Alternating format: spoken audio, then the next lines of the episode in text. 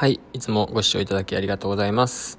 えー、キュッタツヤです。えー、私は、えテクノロジーと経済のニュースを中心に、えーこのチャンネルでは、えーダンサーの視点として、えお届けしております。はい。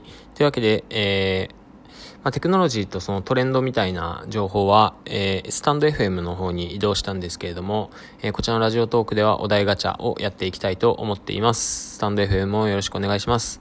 というわけで、えー今週のお題ガチャはこちらです。はい。えー理想のタイプと実際に付き合った人のタイム、タイプを教えて。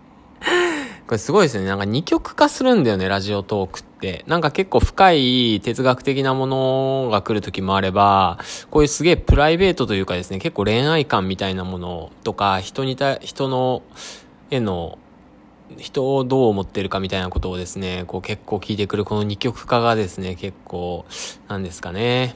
うん、なんかもう少し聞いてほしいですね。はい。えーっと、理想のタイプ、理想のタイプ、理想とかあんまないんだよな。まあ、実際に付き合った人のタイプ。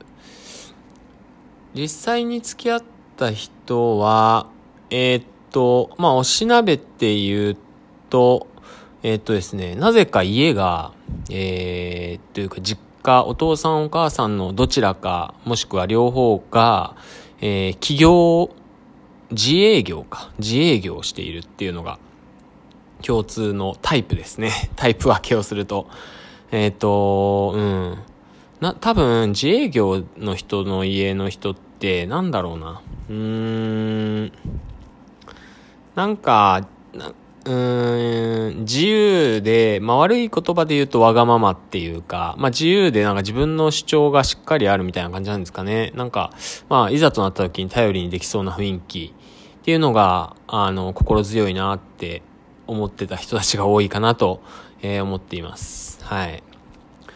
まあそうですね。あとなんだろうな。まああとこう目立ってる人とかって感じですかね。なんか結構リーダーっぽい人とお付き合いさせていただいた感じの時がありましたね。はい。かつての話なのでね、今はまあ、あの、一人ですけど、はい。で、理想のタイプっていうのはですね、別に理想とかないですよね。なんか、何ですか理想って。芸能人みたいなことを言えばいいんですかね。芸能人とかも別になんかないんで。まあ、えし、あえて言えば、えー、でも容姿で言うと、えー可愛いか美人かっていうのを、これなんか結構10年か20年ぐらい前に考えたことがあって、あの、自分は可愛い人が好きなんだっていうのは結論に至りましたね。わかりやすく言うと、まあ、ふっか、ちょっと古いですけど、ふっかきょんとか、あと何ですか、ああいう、えーっと、うーん、あの、あ、松島奈々子。古いっすね。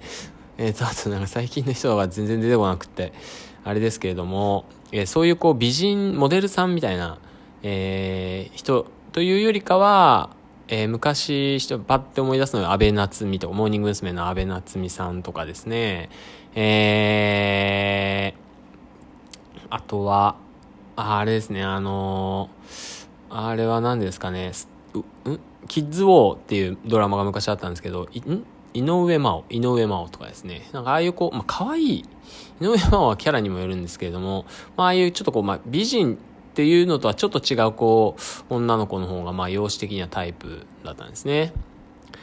まああと普通に皆さん多分思っているような、まあ優しくて、えーまあ、さっきあの実際に付き合った人のタイプでもあるんですけどそのなんかちょっとこう頼り頼りになる感じ。頼りになるっていうかなんかねあの強そうな人。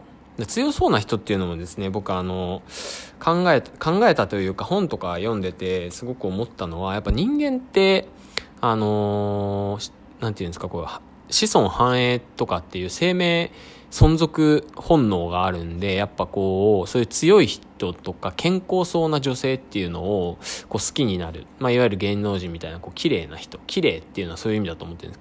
健康に見えてこうパッてこうしてる人っていうのはやっぱ生存戦略的にもあの生き残る可能性が高いっていうので、やっぱそういうのにこう惹かれるっていうのが、えー、なんていうんですかね。まあそういうもんなんですよね、人間ってきっと。人間というか生物そのものが。はい。話は脱線しましたが、えー理想のタイプと実際に付き合った人のタイプはそんな感じです。皆さんは、えー、これを明確に言える人がいるのでしょうかそれではまた来週もよろしくお願いします。2020年もありがとうございました。